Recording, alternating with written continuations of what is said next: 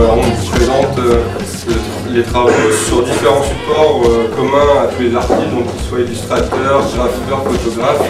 Euh, tous ont travaillé sur un thème commun qui est la customisation, c'est-à-dire la transformation d'un objet, euh, la personnalisation d'un objet.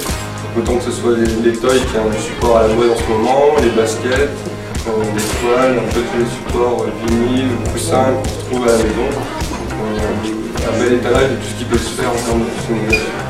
Mais ça reste sur le, quand même sur, sur le street art et, et l'art.